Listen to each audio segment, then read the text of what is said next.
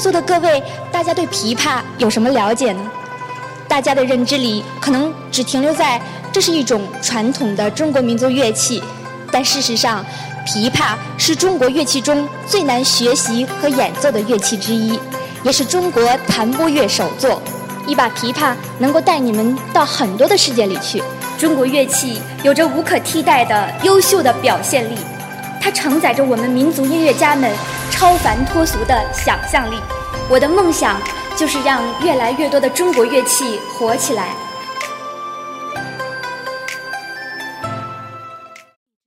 尊敬的女士们、先生们，亲爱的牛津大学的同学们，大家下午好。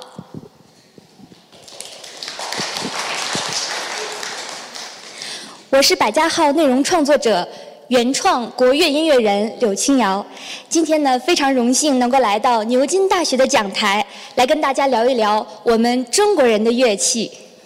我从五岁开始就去艺术团学习音乐了。刚开始的时候，我妈妈给我选了一样中国乐器学习，没错，就是它，它叫琵琶。说实话，刚开始学习它的前几年，我对它心里真的是充满了抵触。每次演出后场前，看着身边交响乐团的同学们个个身着夜礼服，再看看芭蕾舞团的同学们一个个穿得像小仙女一样，再看看我们民乐团的演出服，心里总觉得有那么一点乡土气息，真是对别人啊充满了羡慕。在座的各位，大家对琵琶有什么了解呢？大家的认知里可能只停留在这是一种传统的中国民族乐器，但事实上，琵琶是中国乐器中最难学习和演奏的乐器之一，也是中国弹拨乐首作。孩童时代，它在我的眼中啊，就是一个魔鬼。举个例子，我们平时握东西，你看我握话筒是这样握的。我们拎东西是这样拎的，然后呃，我们抓东西是这样抓的，其实都是五指向里的一个方向，顺应我们动作的一个规律的。那么，我们弹钢琴是这样去弹的，拉小提琴呢是这样去拉的，呃，弹古筝勾托抹托是这样弹的，但是琵琶可不一样。琵琶是一个特别反人类的操作，我给大家演示一下啊。我们的基本指法，弹、挑、轮指，你们看，他们是五指都向外翻腾的，所以这是一个非常反人类的操作。也就是说，如果你这辈子没学过琵琶的话，这些动作你可能一辈子都没有机会去做。当时我就觉得这个东西又土气又难学。很长一段时间，我都难以理解我妈妈让我去学她的这个决定。可是有一天，一部作品改变了我，它叫《霸王卸甲》，它是一个著名的故事，关于中国的一位英雄，就是我们所熟知的楚霸王项羽。公元二零二年的楚汉战争有一场著名的垓下之战，那场战役过后，英雄末路，他被逼到乌江边，拔剑自刎。那么，英雄末路的故事，在我们的琵琶的世界里是怎么去表现的？用我们琵琶的语言是怎么去呈现和演绎的呢？我给大家演示一下。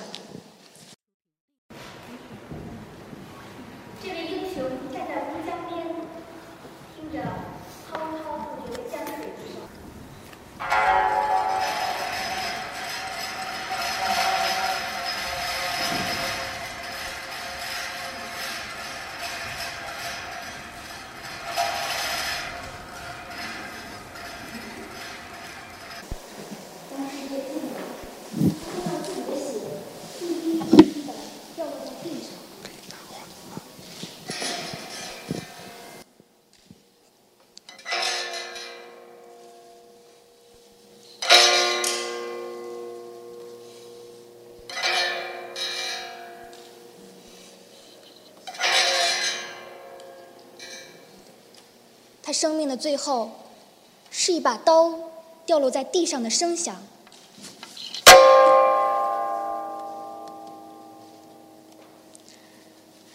我们中国人自古不以成败论英雄，这个英雄他是站着死的，所以刀落而人不倒。朋友们，你们有没有感觉到，这就是我们中国民族音乐的魅力？我们的民族音乐家从很早的时候，他们就已经突破了哆来咪发嗦拉西这个乐音的概念，利用甚至故意制造噪音，不择手段，为的就是让大家能够身临其境地带到一个宏大的世界观中。一把琵琶能够带你们到很多的世界里去，我给你们演示一下。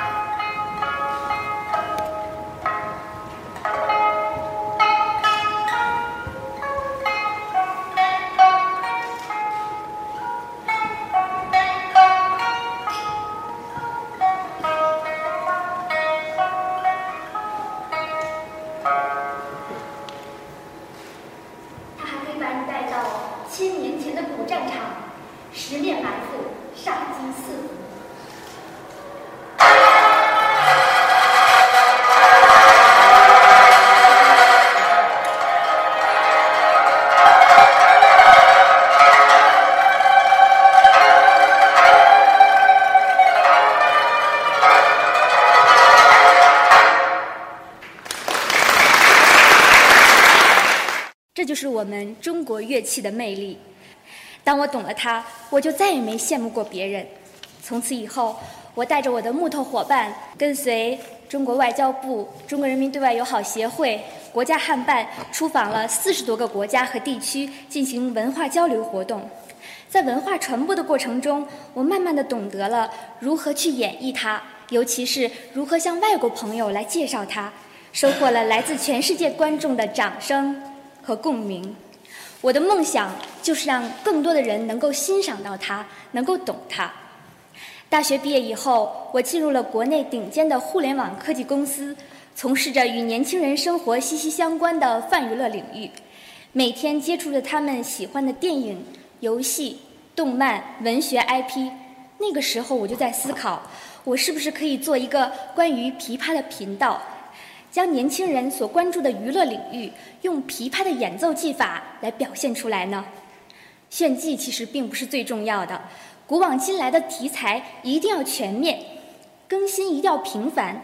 最重要的是要让大家觉得它不只能演奏古曲，它离我们很近，它离我们年轻人的世界很近。在两年多的时间里，我制作了琵琶翻奏视频一百多期。目前全网累计粉丝二百多万，所有视频的播放量累计过亿。依托我的视频所出版的《琵琶曲谱书》，目前是琵琶乐谱书里除考级书外销量最高的书籍。每一天，我最开心的事就是读到小朋友们的留言，他们跟我说：“姐姐，我去学琵琶了。”“姐姐，咱们民乐真好听。”能够影响到别人是一种幸福。能够影响百万人是一种责任。现在，越来越多的自媒体音乐人也加入了我们民乐翻奏的队伍，用各种各样的中国民族乐器去演奏年轻人熟悉的歌曲。在这个时候，我常常会反思：我是不是能做得更好？是不是能离我的梦想更近呢？其实，除了最常见的中国古典乐器，比如古筝、琵琶、二胡、竹笛等。在我们的国乐领域，还有很多冷门甚至失传的乐器。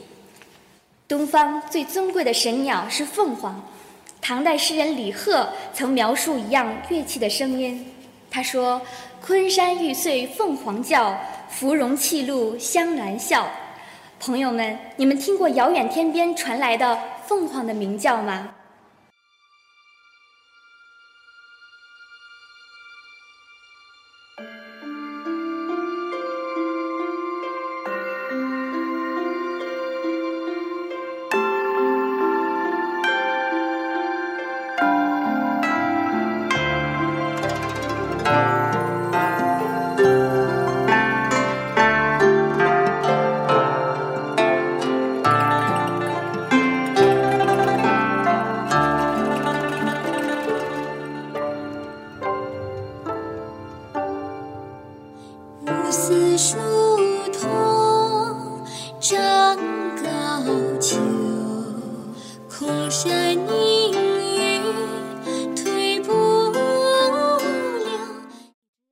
诗人描绘的就是我们中国的箜篌。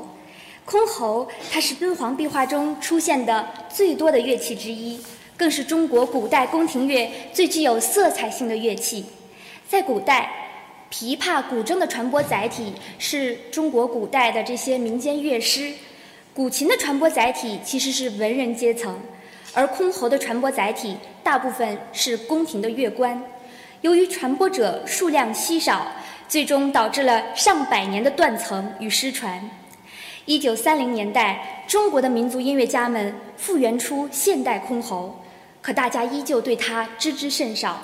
那么，它会不会再一次面临失传呢？图中的这个乐器叫做阮咸，这位演奏家是中国著名的阮咸演奏家冯满天先生。阮咸以一位中国古代诗人的名字所命名。最早的时候，它叫汉琵琶；宋代的时候，它叫月琴。它像月亮一样被乐师抱在怀里。我们中国有一个成语叫“揽月入怀”。它是全世界第一个有品的乐器，吉他的品、鲁特琴的品都来源于它。我们中国人自古以品格为贵，可是又有多少人听过它的声音呢？李商隐的《锦瑟》是名垂千古的诗篇。甚至进入了中学课本必备的范畴。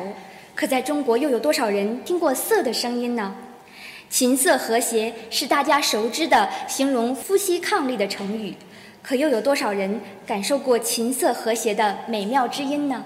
他们的故事和声音都很美，可他们离我们是那么的遥远。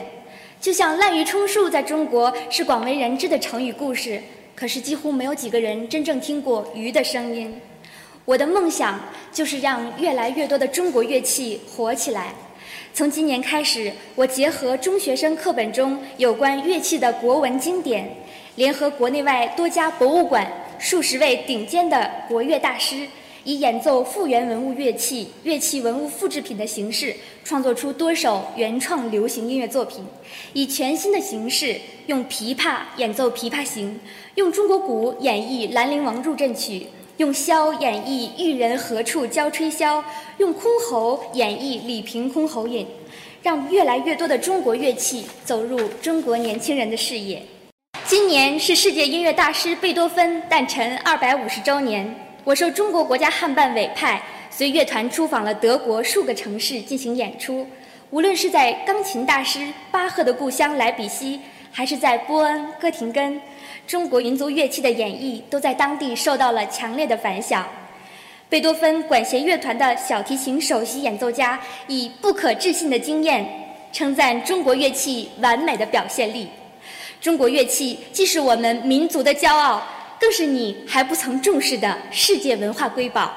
我们今天的年轻人，让我们对它保持好奇心，去了解它吧；让我们静静聆听他们的倾诉吧。让我们继承它，传承它，让它更大、更高、更强吧！如果你们愿意，这就是我今天站在这儿最大的意义。我是原创国乐音乐人柳青瑶，谢谢大家。